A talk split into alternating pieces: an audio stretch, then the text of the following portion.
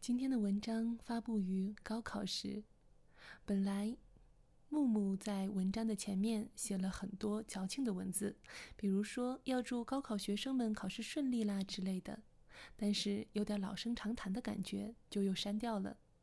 最终，木木决定分享一些自己的经历和感悟，或许给大家的启迪更大呢。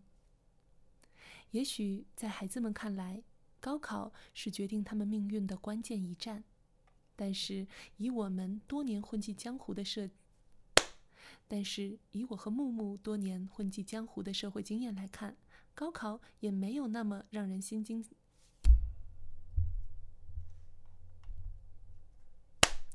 但是以我们多年混迹江湖的社会经验来看，高考也没有那么让人胆战心惊。高考并不能成为考量你人生成败的关键，高考或许只是人生路上的某一站，然后就看你未来会驶向哪个远方。而未来的远方，名校也好，三本也罢，甚至落榜，都没什么关系。到后面。你总有重新翻牌的机会，而关键是你如何看待自己，你如何定义自己，以及你内心真正想要的是什么，并且是否愿意为之坚持。听闻也眼见很多学弟学妹因为高考失利而一蹶不振，有些甚至一度抑郁而消沉。但亲爱的，外面没有别人，只有你自己。别人看不到你的价值，并不代表你没有价值。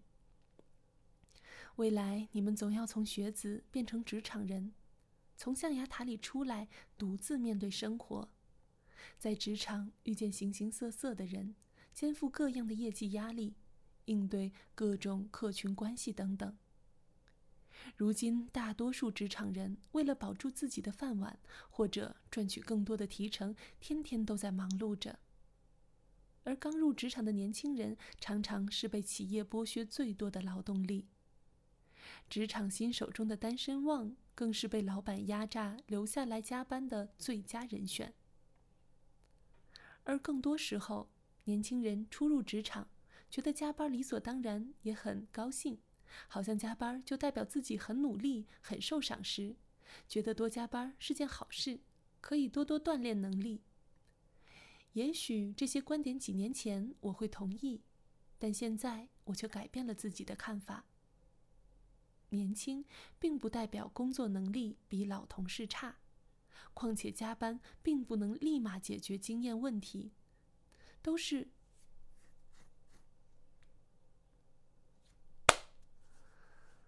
况且加班并不能立马解决经验不足的问题，这些都是需要时间慢慢积累。年轻也许在经验上不够，但年轻却也不可叫人小看，会因为你年轻而被压榨劳动力。提摩太前书四章十二节说：“不要叫人小看你年轻，总要在言语、行为、爱心、信心、清洁上都做信徒的榜样。”你加班的含金量有多高？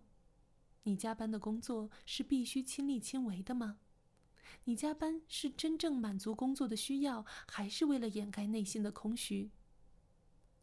如果只是留下来重复劳动，就该好好思考如何让重复劳动变得更有效率，争取在八小时内完成，而不要拖着留到下班。把下班后的时间用来充电、交友、约会，都比耗着重复劳动更有意义。非职责范围内的工作还是要划清界限。非职责范围内的工作还是要划清界限，尽量不要做便利贴小妹，把时间多花在提升自己的工作能力、情绪情商应对、时间管理等事宜上吧。而内心空虚寂寞的问题，加班解决不了，但上帝可以。所以欢迎来教会找耶稣。很多人天天忙得不亦乐乎，表面看来风风光光，让人好生羡慕，甚至赞誉有加。但忙碌的职场人真的摸着自己的心问一问：内心满足吗？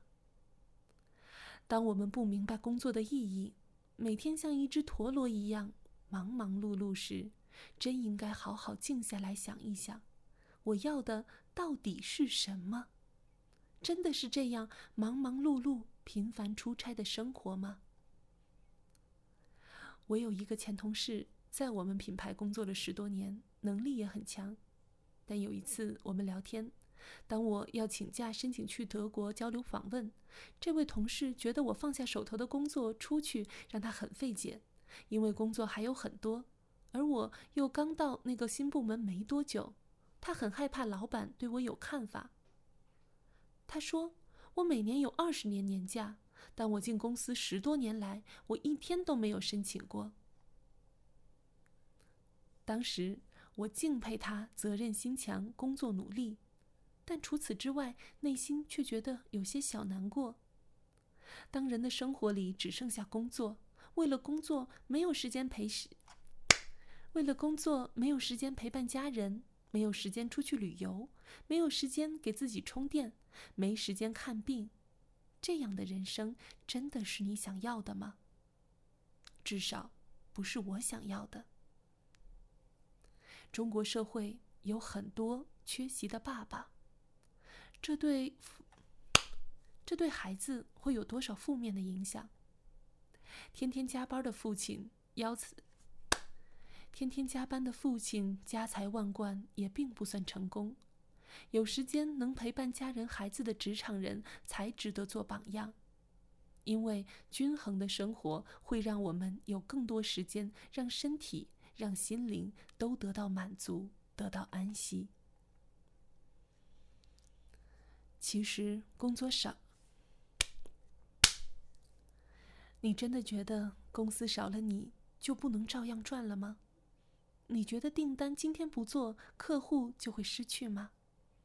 你对失去工作感到异常恐慌吗？任何一家公司少了你几天不会倒闭的，你没有你想象中那么重要。停下来，抬头看看阳光，路边闻闻花香，均衡你的呼吸，就像均衡你的生活一样，去练习，去感受。也许你有中年危机，觉得上有老下有小，觉得停下来会害怕公司炒了你。但当你真的舒缓你的心态，调整你的时间，陪伴家人孩子，适当的休假放松，你会觉得世界更美好了。你不那么烦躁了，不那么易怒了，与人相处也更轻松了。那种害怕失去的恐慌与害怕。那种失去害，那种害怕吃，那种害怕失去的恐慌也就慢慢消失了。把频繁忙碌的时间抽一些出来，让自己安静，让心灵安静。确实，工作在我们生命当中是相当重要的一部分，但工作并不是解决一切问题的根源。尤其是当我们不明白工作的意义，无法享受工作的乐趣，就该好好问一问自己，到底自己想要的是什么。特别是现在，有太多人因为长期伏案工作，颈椎、腰椎等部位都出现了很多问题，健康亮红灯，依然还在忙碌着，竟然忙得没有时间去医院。忙碌让我们忘记了身体的需要。忘记了家人的需要，忘记了孩子的需要，忘记了自己心的需要。忙碌真的会遮蔽我们心灵的眼睛。有时候，忙碌不仅仅伤害了我们的身体健康，因为忙碌，我们也已经不知不觉中伤害了很多人。错，因为忙碌，我们已经在不知不觉中伤害了很多人，做错了很多事。讲错了很多话，但因为我们习惯了忙碌并引以为傲，于是我们内心已经麻木的失去了感觉。乔布斯曾说，在苹果公司，员工决定做什么让他很骄傲，但是他们决定不做什么让他更骄傲。他说，就是因为我们有这样的智慧，决定不做那些不重要的事情。我们才有精力、时间、资源去做我们认为重要的事情。人若赚得全世界，赔上自己的生命，有什么益处呢？